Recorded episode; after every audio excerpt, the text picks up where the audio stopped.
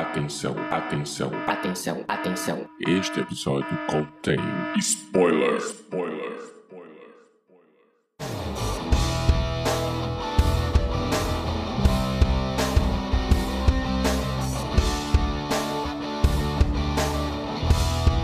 Este é o Podcast ao Cubo, o seu programa sobre cinema, séries e cultura pop.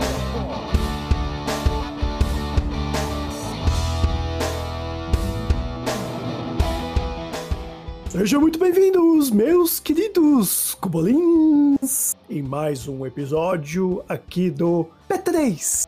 Eu sou o Diego Ramon, o seu anfitrião, porque estou falando como um clássico, porque o tema de hoje são filmes clássicos. E eu não estou sozinho. Para este episódio, eu trago aqui na mesa de discussões o ancião Matheus Ribeiro. E aí, galera do podcast ao cubo clássico, igual a mim, que de 92 já sou um clássico. 92 anos? De 92, 1992, o ano que eu nasci. Tá pertinho de mim, E aí então. você se acha muito velho, né? Eu sou de 86, e aí? Não, mas assim, já é um, é, já é um clássico. Ah, tá bom, tá bom, beleza, vou aceitar. E também estamos aqui com ela, Liz Maestrello. Sou uma edição limitada de 1996. Olá. É outra que tá se achando muito velha, viu? 10 anos de diferença, que eu nasci em 86. Ah, mas hoje em dia, com a evolução toda, você tá num ano já tá Velho. muito. já tá velho. Um ano à frente de alguém. bom, pelo menos é, tá, tá melhor do que na Idade Média, que na Idade Média, 20 anos já era considerado idoso, né? Pois é. Olha só. Bom, mas bem, antes de mais nada, onde podemos encontrar o podcast ao cubo, Matheus? Onde? Estamos nas redes sociais, tudo arroba podcast ao cubo, no Twitter e no Instagram. Lembrando que neste último a gente tem aí um link que vai lá para os nossos agregadores para você ouvir onde for melhor para você. Spotify, no Deezer, no Google Podcast. Ai, Diego, vou começar a cobrar mais caro para avisar o que você esquece. Então, queridos cubolins, não esqueça de ir lá no app do Spotify e dar 5 estrelas e ajudar na nossa divulgação para assim o P3 se tornar relevante. Então, aumente esse som e vem com a gente, porque hoje é clássico, hoje é vintage.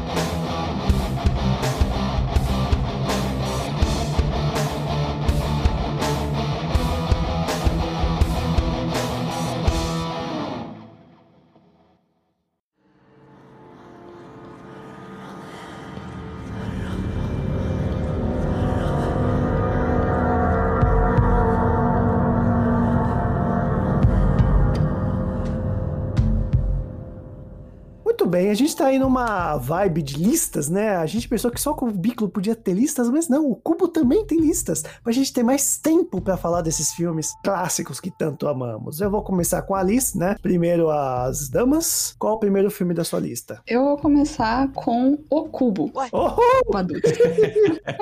nada pronto. É uma metalinguagem. pois é, o Cubo falando sobre o Cubo. Mas, pois é, então, é um filme de 1997, do diretor Vincenzo Natali, acho que é assim, né, o nome dele. Tem que parar de me, me perdoar pelos nomes errados, mas é assim, tá? Vincenzo Natali, acho que é assim. Enfim, e assim, pra quem tá acostumado com os anos 2007, 2010, que apareceu aquela febre de filmes ahn, de escape, que é quando o personagem fica preso em algum lugar e precisa escapar, bem no estilo dos Jogos Mortais. O Cubo foi basicamente assim um dos, dos pais predecessores desse estilo. Que é basicamente é, um filme de thriller, suspense, e ele acompanha esses cinco, esses cinco personagens, né? Que eles acordam dentro desse lugar completamente desconhecido, não sabem onde estão, sabem como foram parar lá. São pessoas com histórias e vidas completamente diferentes. Uns dos outros, né? Então já começa o conflito por aí. São pessoas diferentes, com opiniões diferentes, jeitos diferentes, trancadas dentro de um lugar juntas. E eles não sabem como sair desse lugar. E acontece que ao longo do filme a gente vai descobrindo que são salas bem ao estilo de cubos que vão se movendo como se fosse um aquele brinquedo também, bem clássico, que é o cubo mágico. Então, a- essas salas funcionam mais ou menos dessa forma, num estilo meio matemático. E é, acontece que os personagens têm que ir descobrindo como sair, como se mover pelas salas certas e encontrar a saída desse lugar. Só que, assim, tem a- é, o, é o, o Kinder Ovo, né? Cada sala tem uma surpresinha. Cada sala vem com um brinde. Só que, assim, o brinde às vezes é uma, uma serra caindo em cima da sua cabeça Bem jogos mortais. um raio laser cortando seu corpo. É, é bem ao estilo Jogos Mortais. Então, é... É, Esse filme é canadense, não é? ah, eu não sei. Eu acho que, se eu não me engano, na época de TV a cabo, eu vi essa ideia de o cubo, essa coisa. É, é- as salas não são meio coloridas, a cor do cubo mágico mesmo? Cada sala tem uma cor. Tanto que, ao longo dos filme, do filme, os personagens começam a descobrir que cada cor parece simbolizar uma coisa. Então, se a sala for vermelha, provavelmente tem alguma armadilha. E se for amarela, faz algum, tem alguma outra coisa, sabe? Ah, acho que, acho que eu sei qual que é. Não cheguei a ver porque eu tava só zapeando, porque na época né, não era stream, né? É aquela coisa, né? Eu sou, eu sou clássico, né? Eu sou vintage, né? É, então, é, É, e é de 1997, né? O filme. Pois é. E ele, assim, tem muita coisa nele que você consegue ver que acabou inspirando mais pra frente, assim, filmes no estilo dos Jogos Mortais, né? Genéricos.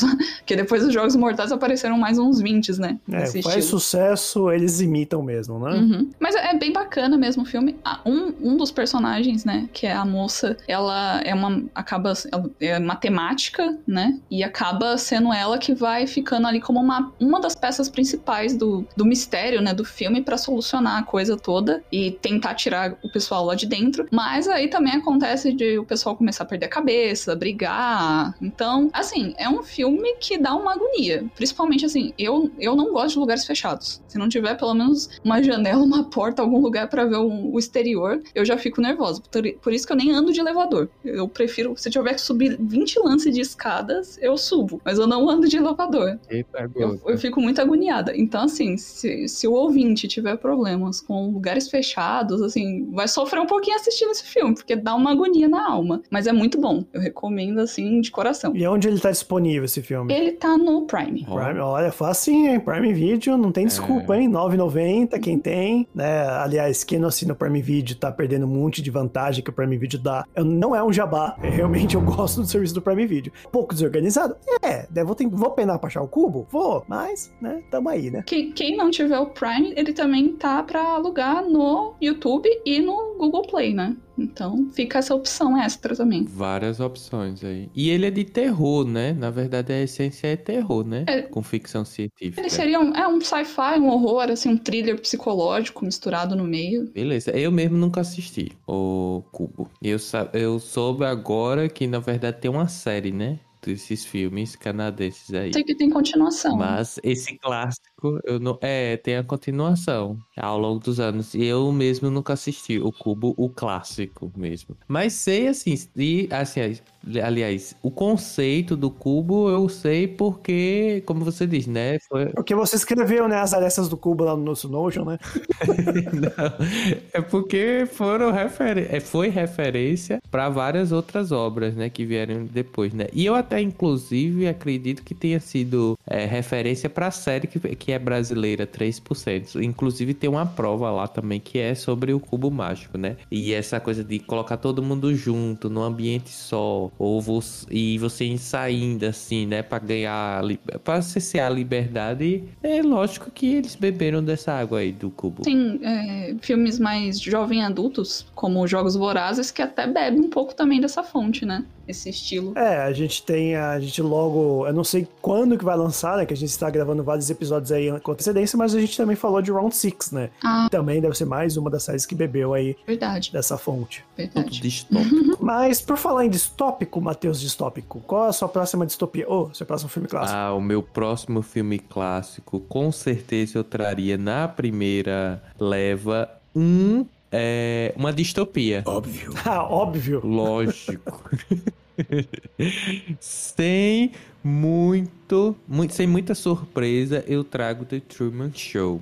Um filme pra mim muito clássico e muito atual. Você acha que é uma distopia? Rapaz, hoje se transformou em uma distopia, né? Porque na verdade a, a- eles não escreveram com esse propósito, né? Mas como muitas coisas se transformaram, ou então se revelaram, na verdade, meio que o filme se transformou numa, numa distopia. E assim, já digo logo, é um dos filmes que eu acho impossível você não conseguir assistir, porque tá em vários serviços de streaming. Pra você ter ideia, tá no Paramount, tá no HBO Max, tá no Telecine lá do nosso parceiro, tá no, no Globoplay, no NetNow e no Oi Play pra você assistir. Então não tem desculpa mesmo pra você não assistir The Truman Show. O filme é de 1998. E aí, claro, a gente tá falando, falando de, de clássico e é a grande sacada do filme. Por que é que é um clássico? Porque você vai assistir hoje, 2022, e vai encontrar semelhanças ao que a gente está vendo no Big Brother e outros reality shows, né? Basicamente, a gente tem o Truman, que ele é até o início do filme a gente acredita que só seja um vendedor de seguros, né? Aí ele leva uma vida com a esposa, né? Bem família tradicional dos Estados Unidos, aquela casa, né? Que eles têm, aquele carro, coisa e tal, a vizinhança, coisa e tal. E aí ele começa a perceber, na verdade, algumas coisas estranhas à medida que ele vai vivendo, né? E ele descobre que, na verdade, ele tá num grande reality show. E viveu por mais de 30 anos em um estúdio de TV, né? Essa é a grande sacada aí do filme. Só que É, foi numa era. Acho que não tinha Big Brother nessa época, né? não tinha. é, e não é só Acho reality no máximo o No Limite, né? Que é um reality show bem diferente. É, eu não sei precisar assim se já tinha Big Brother, não tinha, porque esse formato é internacional. Mas assim, o Truman Show não é somente a questão reality show, é a questão da TV, né? A cobertura da TV com relação a certos fatos. Porque é, cenas muito é, assim que viraram memes, né? GIFs também no, na- no WhatsApp. Aquela cena quando ele finalmente, né, consegue se libertar daquele ambiente, né, do, do estúdio. E aí o pessoal tava vidrado na, na história dele, começa a ter uma vida, entre aspas, normal. Então é a grande mensagem aí do filme, né? Inclusive... É, o que eu acho interessante, né? É que o povo vive pra assistir esse show. Tem um cara que ele assiste na banheira tomando banho. Então, é como a TV, né, está presente na vida das pessoas, ali, na- no cotidiano, nas, nas práticas sociais delas. Fa- faz tanto parte que a gente precisa assistir no filme também esse pessoal, entende? Para ter sentido que na verdade ele está em um estúdio de TV. E tem toda a maquinaria ali, né? Que é que mostra a direção, mostra o pessoal que faz a história do show do Truman, né? E a vida de Truman foi uma grande farsa, né? Você imagina você viver 30 anos de sua vida e você descobrir que ficou em um estúdio de TV. Né? Mas assim, É, diga. não, não, eu tava, tava concordando com você, né? É, é, foi criado meio que uma cidade, uma big cidade cinematográfica, né? Estilo Projac, assim mesmo. Apesar que não é mais Projac, que agora no, na Globo, né? Mas é, é bem esse estilo. E era tudo feito pra parecer que ele realmente tem uma vida normal. É até interessante você ter colocado na lista é, esse filme, porque a minha última peça que eu atuei antes de né, acabar parando de vez, né? De atuar, tô, vou fazer acho que 10 anos que eu tô sem atuar, mas a última peça a gente teve essa premissa. A, a peça se passava com uma senhora que tinha Alzheimer e o, e o neto dela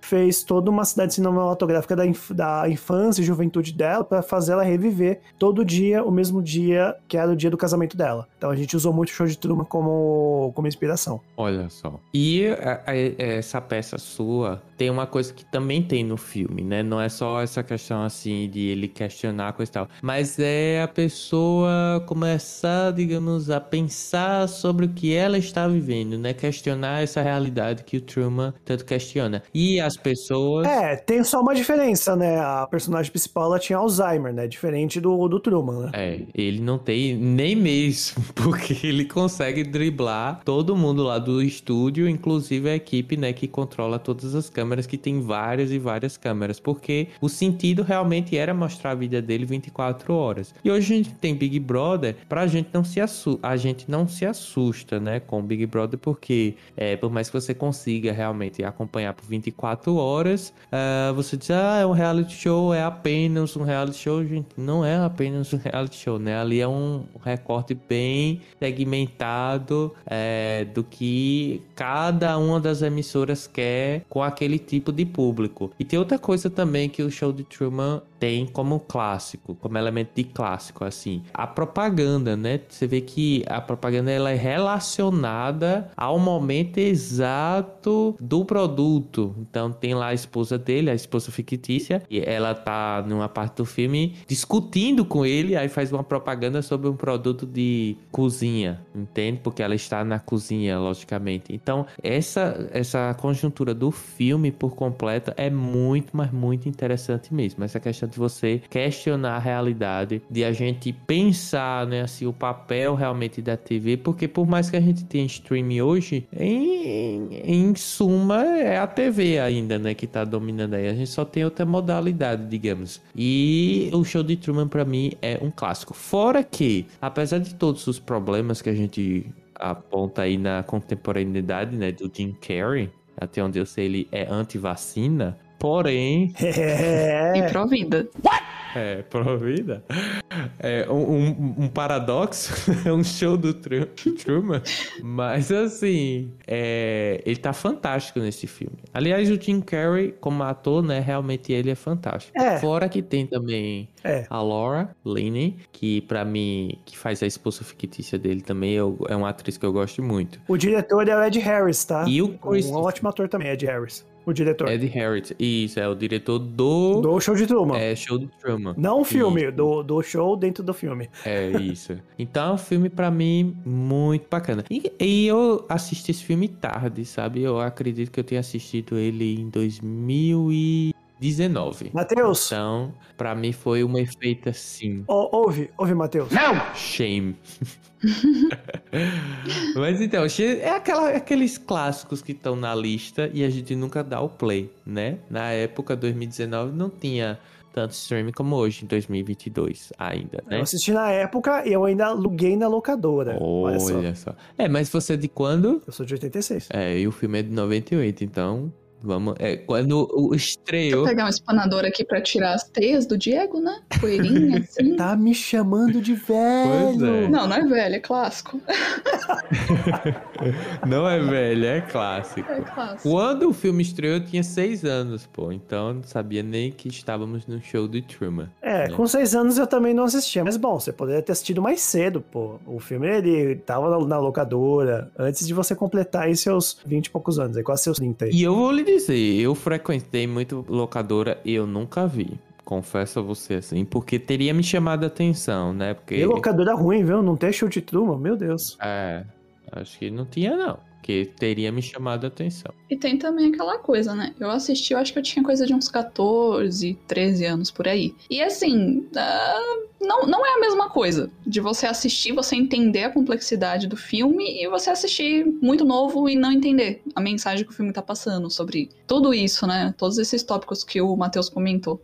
Não, tipo, compensa às vezes mais assistir um pouco atrasado, mas entender o que o filme tá querendo dizer do que também não entender nada, né? Depende. E depende. assim, na época que eu iria assistir, eu acho que, ah, fora o meu conhecimento, a conjuntura eu acho que eu não iria sacar, sabe? Dessa questão de reality show, coisa e tal. Tanto que na sei, época que eu assisti, mas- eu não vi a- a- essas críticas, sabe? Eu vi mais a parte que, que ele ficava preso, que, né, basicamente é, fizeram ele um produto, né? Ele se tornou o produto, né? Que vendiam da forma que bem entendessem. É, Mas na Verdade. época eu entendi isso. Agora, sobre reality, sobre reality show, sobre questão de usar essa, essa questão da mídia pra fazer o público consumir de uma certa forma, eu só fui entender mesmo quando eu tava um pouco mais velha. Então não foi uma coisa que eu entendi na primeira vista, assim, no filme. Truman Show pra mim sempre será um clássico. E eu já assisti o filme umas três vezes. Confesso que já passei pros meus alunos, aí assisti mais duas vezes por causa dele. É, retire o shame. Como você já viu três vezes, então tô retirando o shame de você.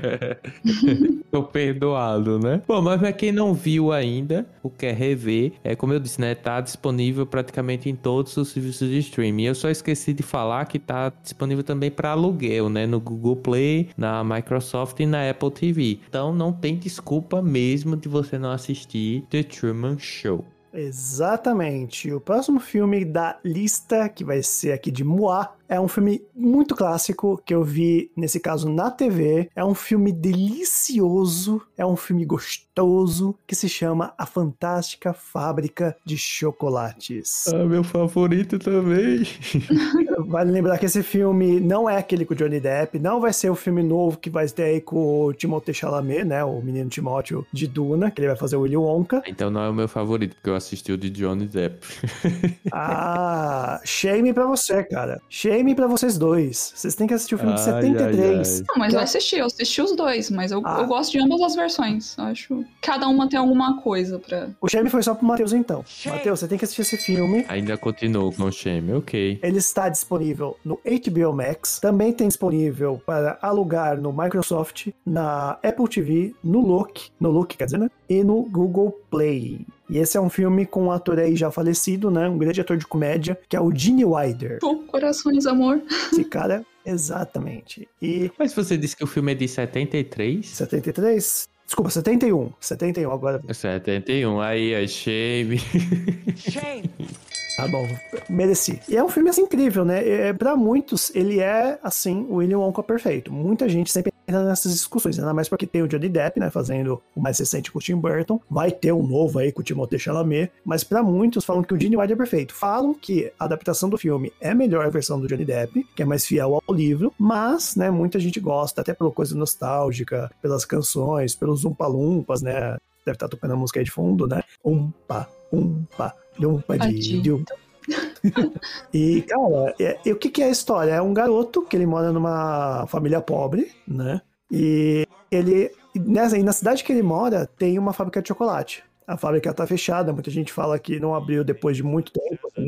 E aí o que acontece é que de repente é anunciado uma promoção na loja de chocolate próxima da, da casa do menino, que quem encontrar os cinco bilhetes dourados vai poder um dos cinco bilhetes dourados vai poder conhecer a fantástica fábrica de chocolate. Eu estaria lá, com certeza. E aí aquela coisa, né? Muita gente comprando tá? É interessante porque o filme ele aborda muito essa coisa da gula, não só a gula por chocolate, mas a gula, assim, por por estar tá envolvido numa coisa grande, né? As, as, cinco crianças principais, o Charlie, ele é o mais, assim, ele é o mais honesto. A criança, né? Família pobre e tudo mais, ele é mais de boas. Aí tem o, o Augustus Gloop, que é o gordão, que é de família rica, né? Que tem que pode comer tudo que ele quiser. Tem a Violet, né, que é a personagem mais fútil, e por aí vai, né? São vários tipos de personagens. E aí a trama se desenrola, né? Eu não vou dizer que spoiler, né? Por mais que seja. É um slasher para crianças. Cada criança vai morrendo numa parte do filme, tá bom? E aí no fim sobra uma criança viva. É sutil assim, né? O filme. Vamos assistir pipoca. Calma, gente, calma, gente, calma. Isso não é spoiler, isso foi uma piada. Calma, ninguém morre no filme. Será? Será mesmo? É, porque o chocolate tá tão gostoso, né? Uhum. Eu acho que foi escola pra Hannibal. Suspeito. Uh, that's a bingo. É a sobremesa do Hannibal. Chocolate com um pedacinho de primo. A gente vai começar a fazer um bingo. A gente, a gente vai começar a fazer um bingo aqui no podcast ao cubo. Toda vez que eu falo Hamilton, toda vez que o Matheus fala Hannibal, a gente vai contar aí no bingo. O Black Mirror. No Black Mirror. É. É o bingo do podcast ao cubo. Não, mas é sério, é um pouco traumatizante o filme, sabe? Assim, eu não passaria pras crianças. A cena do rio de chocolate, sério, é muito traumático. É, eu tenho tem... medo.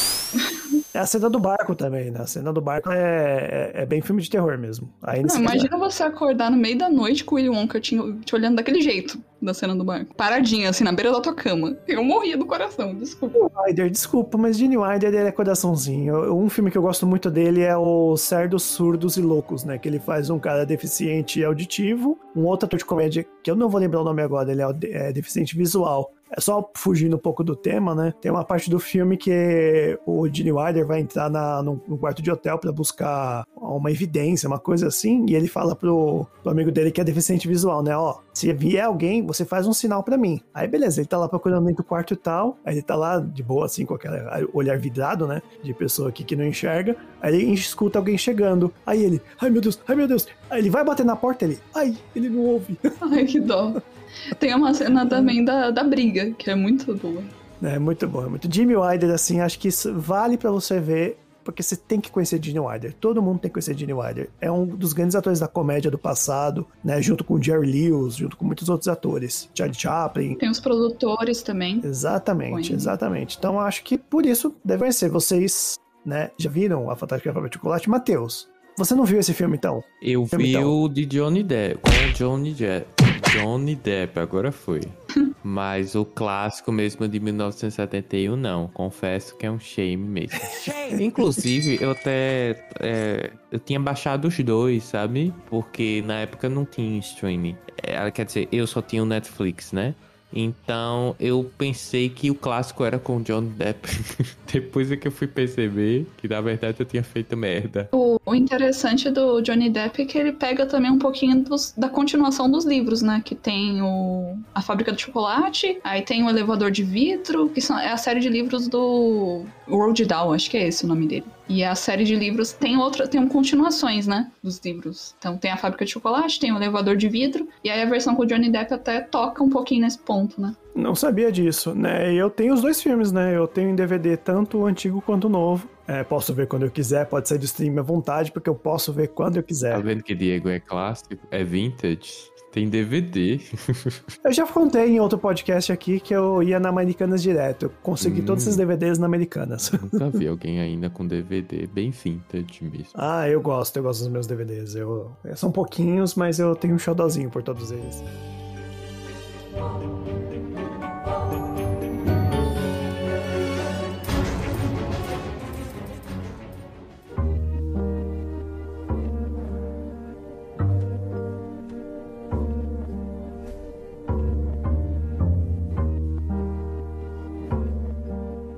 E então é isso, gente. Vamos para a nossa próxima indicação. Liz, seu próximo filme da sua lista, por favor. É, já que falamos de Jim Carrey, né? Eu vou trazer um outro filme com ele, porque aparentemente ele é muito clássico. Mas é porque ele realmente teve a alta dele ali nos anos 90, né? Então tem muito filme, assim, que acabou pegando o hype do Jim Carrey e ele tava lá presente, né? Esse filme que eu vou indicar é de 2004 e provavelmente é até bem conhecido, mas eu acho que vale a pena indicar ele mesmo assim, que é O Brilho Eterno de uma Mente Sem Lembranças. Respira, calma. Uh. O nome é muito grande. Respira, respira. Ah, que dor. Ai, que dor esse filme. Pra mim, esse filme, ele é um manual do amor, viu? Ele fala muito sobre o que que é o amor de verdade. E uma angústia, né? eu não diria que ele seria um manual de amor, assim, né? É, das coisas do amor, né? Do que você passa com amor. Eu acho, eu acho que ele é um, um manual assim, de sentimentos, porque, é, dando um pouco de contexto, né, pra quem não assistiu, é, a história conta é, sobre esse casal do Jim Carrey e da Kate Winslet, é isso o nome dela, né? Que é a Clementine, e eu não lembro o nome do, do protagonista, eu só lembro o nome dela, que era Clementine. Acho que é Joel, não é? É Joel. Enfim, eles se conhecem, tem aquela coisa, né? Eles são bem diferentes. Ele é muito sério, ela é totalmente colorida, divertida e entusiasmada. E aí acontece dos dois né, se conhecerem, se apaixonarem, eles começam a ter um relacionamento. E por conta dessas, dessa grande diferença entre eles, eles acabam tendo alguns problemas, né? E eventualmente o relacionamento termina. Calma, não é spoiler. alakalı. Pra quem não assistiu, é, acontece que o filme, é, na história do filme, não é nenhum futuro distante, mas existe essa tecnologia que a pessoa pode contatar um serviço, dar uma ligadinha lá, como se fosse um serviço de TV a cabo, alguma coisa do tipo, e fala: olha, é o seguinte, quero apagar as minhas memórias porque eu terminei com uma pessoa, tô de coração partido e eu não quero lidar com o meu coração partido. Aí a pessoa chega lá, a empresa vai na sua casa e apaga suas memórias e você não lembra do seu relacionamento. Coisa maravilhosa, né? Mas mas o filme trata justamente sobre isso, sobre a maturidade, até por isso que eu disse que eu não acho que seja sobre o amor, mas sobre você ter a maturidade de lidar com seus sentimentos, mesmo que eles sejam sentimentos que quebrem seu coração. Porque quebrar o coração também é parte da vida, né? Eu acho que assim, eu tô indicando ele aqui nos clássicos, né? Porque ele deu um pontapé assim para outros filmes nesse gênero que passaram a explorar essa questão de término de relacionamento, sentimentos, de um ponto de vista assim, é, sci-fi, entre aspas, mas também muito metafórico né? Tem muita metáfora no filme. É bem surrealista, né? Sim, eu, eu vejo que assim, um, um pouco antes, é, era sempre essa história de fazer cara encontra garota, e aí a gente vê a história se desenrolar. Mas numa forma bem assim, diria novela, sabe? Não tinha nenhum elemento metafórico no meio da história, era só ali a, a história de romance. E eu vejo que depois do Brilho Eterno de Momentos Sem Lembranças, Respira. começaram começaram a ter outros filmes nesse sentido, de usar metáfora para retratar sentimentos, para falar sobre é, relacionamentos e etc. Você diria que 500 Dias com Ela pode ter bebido um pouco da fonte, talvez? Um pouco? Eu ia comentar isso agora, porque eu acho, assim, eu vejo muito do, da, assim, de inspiração no 500 Dias com Ela. Eu acho que puxa bem pra esse lado. É, é um pouco difícil que não é uma ficção científica, né? Mas... Eu vejo também em Her. Her, ou Ela, né? Que é com o Joaquin Phoenix e com a Scarlett Johansson. Fazendo só a voz, né? Da Samantha. Verdade. o Her. E meio que assim, ele tem uma briga com ela, né? No decorrer do filme. Porque ele se apaixona, digamos assim. E no final ele. Nossa, que merda é o que eu fiz aqui, entende? Então, se ele pudesse, ele apagaria também as memórias, eu acho. Né? Na, na verdade, ele apagou, né? Quer dizer, ele tava em processo de apagar, né? É um spoiler do bem, gente. Calma. Não é, não é só isso. Filme também, que é o. com o. Nossa. Elijah Wood. Não, não, não. É com aquele moço, meu Deus, o moço. o do Ghostbusters, do Feitiço do Tempo. Eu esqueci o nome dele. Bill Murray? Bill Murray. Aí eu preciso do M. Ele tá nesse filme? Tem certeza? Não, não, não. Tem um outro filme que eu acho que também é bem parecido. Ah, Que é o Bill Murray, que acho que é Desencontros. Alguma coisa assim. Encontros em Desencontros. Que é ele com a Scarlett Johansson também, se eu não tô enganada. É bem bacaninha também. Segue bem esse estilo. Só fazendo uma retratação, só falando uma retratação, não é que eu digo que é um filme sobre o amor, né? Ele fazendo minha meia culpa aqui. Ele é um filme que ele aborda todos os passos, né, do que é um relacionamento, né? No que eu quis dizer. Talvez usar a palavra amor foi errado, mas é todos os passo a passo assim do que é realmente uma relação, do que é é, é até isso que o 500 dias com ela fala bastante, né? Que é aquela quebra da expectativa, né? Eu acho. É, e pegando assim, na parte de sentimentos, me lembrou o feitiço do tempo. Porque o cara fica meio que apagando. O dia da, o dia da marmota, né? É, o dia da marmota, ele fica meio que voltando, né, toda hora, que morre, morre e volta. Que é, volta. é sim um tropo narrativo usado em muito filme. Tem muito filme que depois copiou o Feitiço do Tempo. Inclusive um filme brasileiro recente aí com Rafael Portugal. É, é, me lembro só nessa parte assim de sentimento, né, de feitiço do tempo. Mas eu gosto muito. Mas na questão do personagem, do personagem não lidar, né? Não sair daquela. Zona dele. Daquele passado, da, É. é, da zona de conforto, isso. É, uma coisa que eu acho legal desse filme é que, assim, o Jim Carrey até então ele era conhecido por fazer aqueles personagens de comédia rasgada, o cara, tipo, gigantesco, né? Esse Ventura, o Máscara. Bem extravagantes. É, bem extravagante. E nesse filme ele foi mais contido, né? Ele era a pessoa mais introvertida, que talvez o ator seja um pouco introvertido na vida real. E a Kate Winslet, que foi a mega expansiva, né? Tanto que os meus filmes, um, é, né, alguns dos meus filmes favoritos com Jim Carrey são o Brilho Eterno e também o Show de Truman, porque são os papéis, assim, bem dramáticos que ele fez, assim, que nem parece, né? Foi. Se você compara com, a- com o resto da cinematografia dele, não, não parece, assim, tanto. É, né? Ele fez isso também em Cine Majestic, né? Que ele também faz um papel mais dramático. Depois ele até Agora esse filme, muito bom. Até o mundo de Andy, apesar de ele fazer um, um comediante que é o, que é o não sei o que, Kaufman, ele fazia aquele programa de TV é, Táxi com Christopher Lloyd, Uhum. e ele é um comediante mega famoso que ele tinha uma ideia louca sobre comédia. Talvez a gente possa trazer esse, esse filme um dia pra um cubo aqui que valeria a pena vocês assistirem. Então não vou falar muito. Mas também, né, foi um papel dramático. Ele fazia as loucuras dele de Jim Carrey, porque ele tinha que fazer o comediante Charlie Kaufman. né, no filme não é? biográfico, né? Charlie Kaufman, é isso mesmo. Eu assisti o documentário sobre o Jim Carrey fazendo o filme. Eu também. Mas eu não assisti o filme. Sim, é, tá no Netflix, que é, é Jim vs. An- Andy, uma coisa assim. Inclusive, ele faz uma série no Showtime que é parecido com essa perspectiva também. Ele é um comediante e, na verdade, ele tem uma vida de merda. Não sei se é a mesma coisa. Então, é, para quem quiser assistir, O Brilho Eterno de Momentos Sem Lembranças está no HBO Max, porque eu só indico filme difícil de encontrar. É, HBO Max é fácil pra mim. Vocês indicam, tem sete streamings a indicação de vocês. Ah, Ah, mas aqui também, o meu. A minha indicação também só tinha no, no HBO Max. De graça, no caso. Beleza, Matheus? Traga a sua próxima indicação. Beleza, eu vou trazer um filme de 1985. Eu acho que aqui ninguém viu e eu acho que ninguém que está nos ouvindo também tenha visto. Pra mim foi uma baita de uma surpresa que chama-se Os Sete Suspeitos. E, é, o nome em inglês é Clue. É, não está em nenhum serviço de streaming, tá só pra alugar lá no YouTube certo? E também no, na Microsoft, né? Na Microsoft Store. O que acontece é o seguinte: é, se reúne todo mundo para um jantar em uma mansão isolada. Já gosto disso, sabe? E o filme é bem clássico, que começa com aquela música bem clássica de terror, aí vem um trovão, sabe? Bem vintage mesmo, assim. E aí eles, nesse jantar, descobrem que o, o, anfitrião da noite, né? Que na verdade é o Mr. Body, ele admite que tá chantageando todo mundo do jantar ali. Entende? Aí tem gente que ele sabe segredo porque, trabalha em Washington, sabe segredo porque é, era político, ou então era um cargo bastante importante. E aí, à medida que ele vai contando esses segredos, as coisas vão acontecendo na casa. Tudo acontece nessa mansão, né?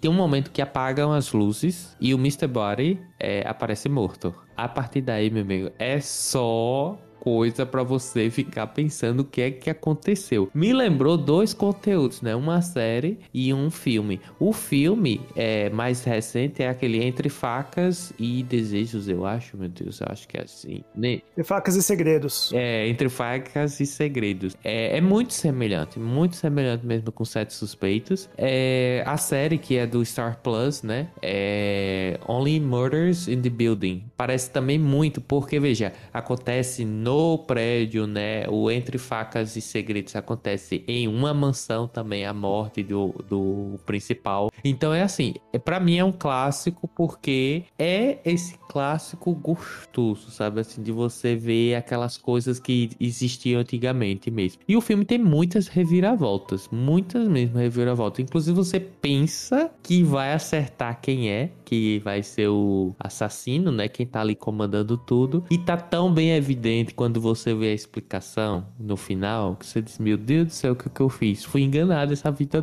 essa, esse, essa 1 hora e 37 de- em minutos do filme, entende? Então eu fui otário. Curtinho. É, é bem curto. E e é bem dinâmico o filme, sabe? Apesar de ser de 1985. E tem o Tim Curry, que é aquele ator que eu gosto muito. Ele fez o original Pennywise no, no It. Isso, original. Ele já tem uma cara assim, né? De. Sei lá, ele é um pouco. É um, você espera uma comédia e um suspense na cara dele. E ele é o mordomo. Então ele é o que comanda também, assim. Ah, então ele é o culpado, né? Porque nos anos 80, filme de, de mistério assim sempre é culpa do. Ah, eu não sei, eu não vou contar spoiler, porque se eu contar spoiler de- desse filme aí também perde a graça. Mas é muito, muito bom mesmo, eu recomendo. É um filme super pipoca e muito bom. Infelizmente não tá em serviço de streaming, só tá pra alugar lá no YouTube e no, na Microsoft E Store. na biblioteca do Paulo Coelho. É, eu inclusive é, peguei lá.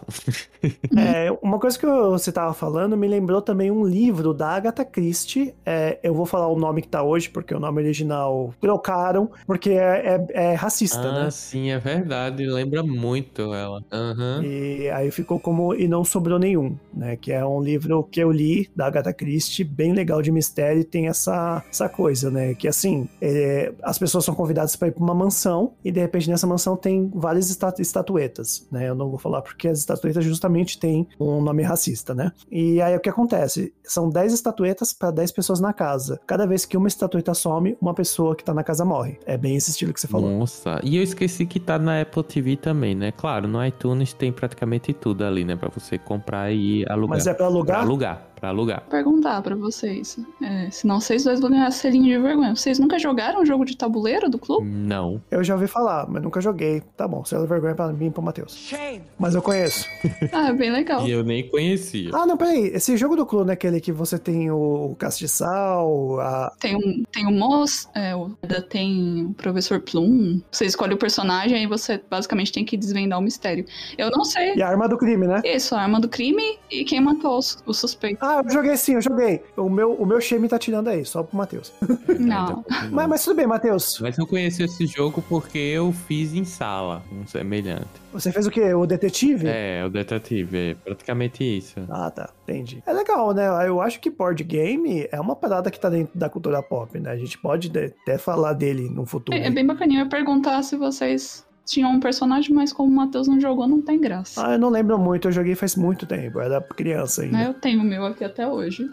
Se, E o Monopoly. se tiver uma versão online, a gente joga online aí com, com o podcast ao cubo. Uhum. Tem o Secret Hitler, que é basicamente do mesmo sentido também. É o quê? Qual que é o nome? Secret Hitler. Nossa. É, você, se eu não me engano, faz um tempinho que eu joguei, né? Há muito tempo atrás mesmo, uns três anos. Mas, é, assim, você tem que encontrar. Basicamente, tem uma infiltrada e você tem que ir tentando descobrir quem é essa pessoa que tá infiltrada no jogo. Então, cada jogador escolhe, assim, vai liberando pistas, vai fazendo perguntas. É bem bacaninha. Gente, mas por que esse nome? É, Pra que ser tão agressivo assim no nome?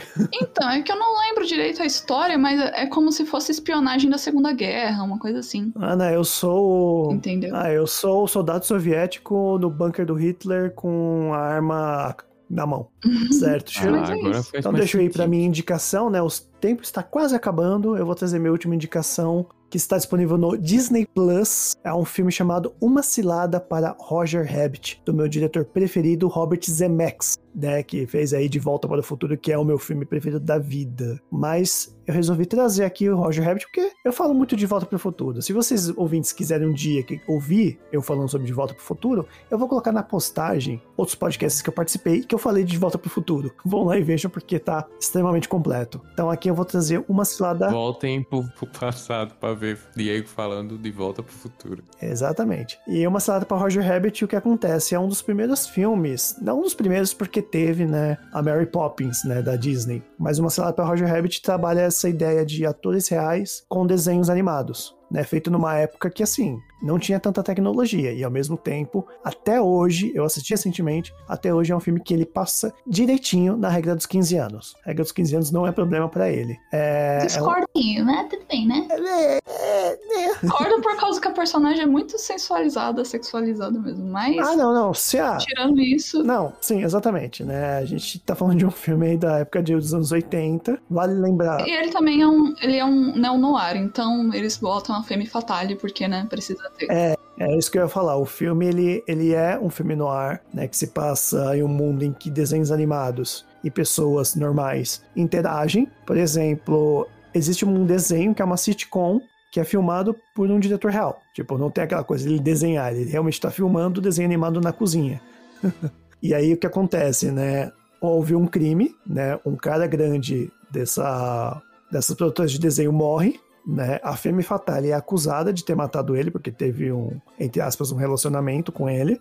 E aí quem é acusado disso é o, o marido dela, que é um coelho de desenho animado, né? Uma Femme Fatale, que é basicamente inspirada em todas as grandes mulheres do cinema. O nome dela é Jessica Rabbit. E ela é casada com o Roger Rabbit, que é um coelho de desenho animado. E aí o coelho acaba sendo acusado. Na verdade, é ele que acaba sendo acusado. Bacana, crime. tentando explicar a sinopse desse filme sem parecer que tá em uma viagem. É, exatamente. Ah, ela era casada com um coelho de desenho animado, tá?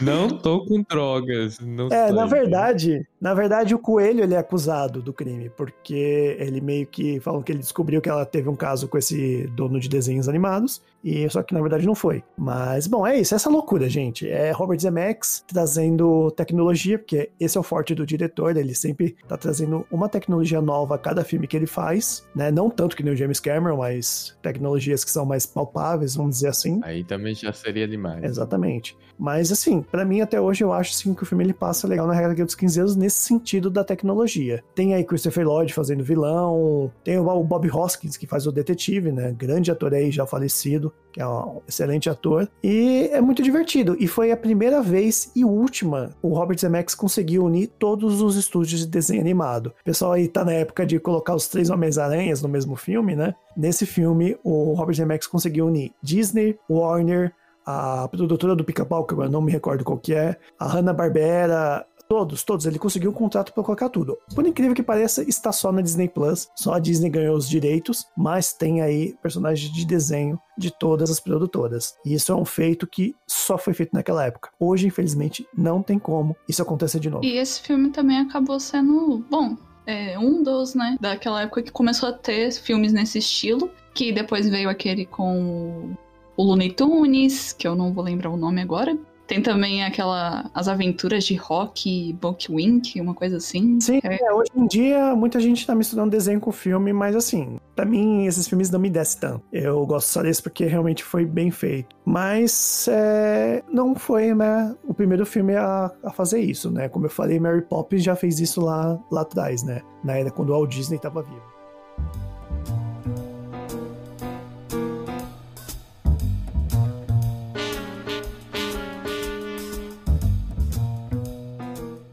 Então é isso, gente. Só pra finalizar, última rodada, sim, indicou, passou. Liz, uma indicação rápida pras pessoas. Ui, indicação rápida, tá bom. É o The Crow, de 1994, com o Brandon Lee, que é baseado na HQ do Jamie, James O'Barr. É o Corvo, né? Com o Brandon Lee, que o filme que inclusive ele morreu no set de filmagem, né? Infelizmente, né?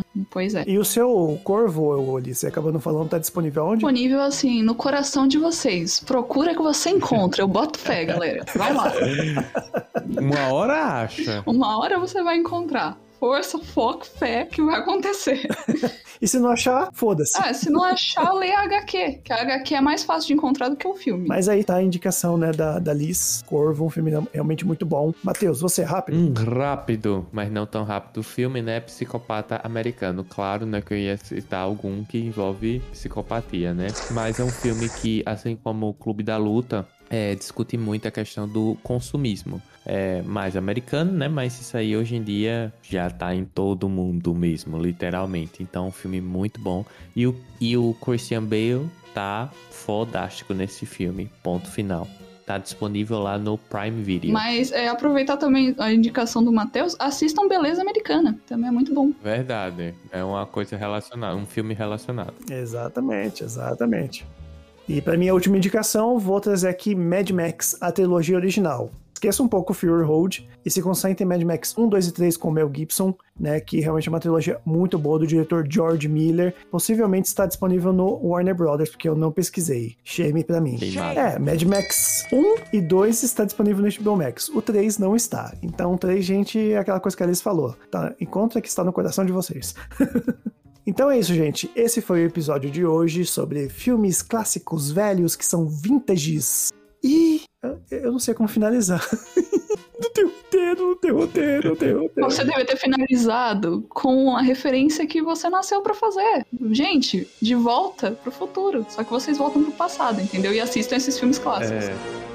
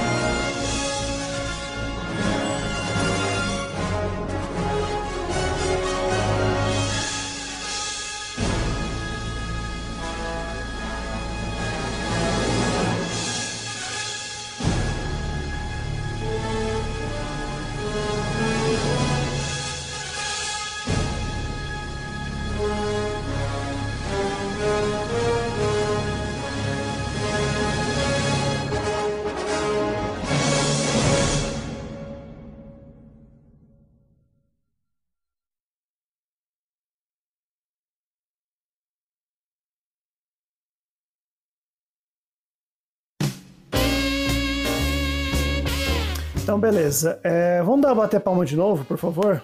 Tô fazendo aqui a má fé das palmas já. Greve das palmas, não vou mais bater palma. Então vamos lá. Um, dois e três. Lá foi duas muriçocas ali. Então, beleza, vou soltar aqui o tempo, né? E aí eu vou fazer a abertura.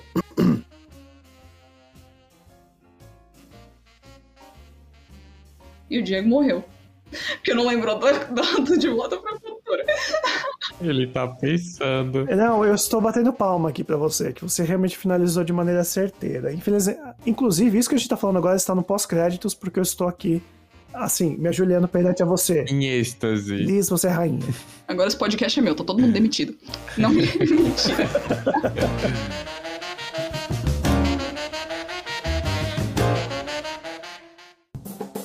Este podcast foi editado por Ramon Produções e Multimídia.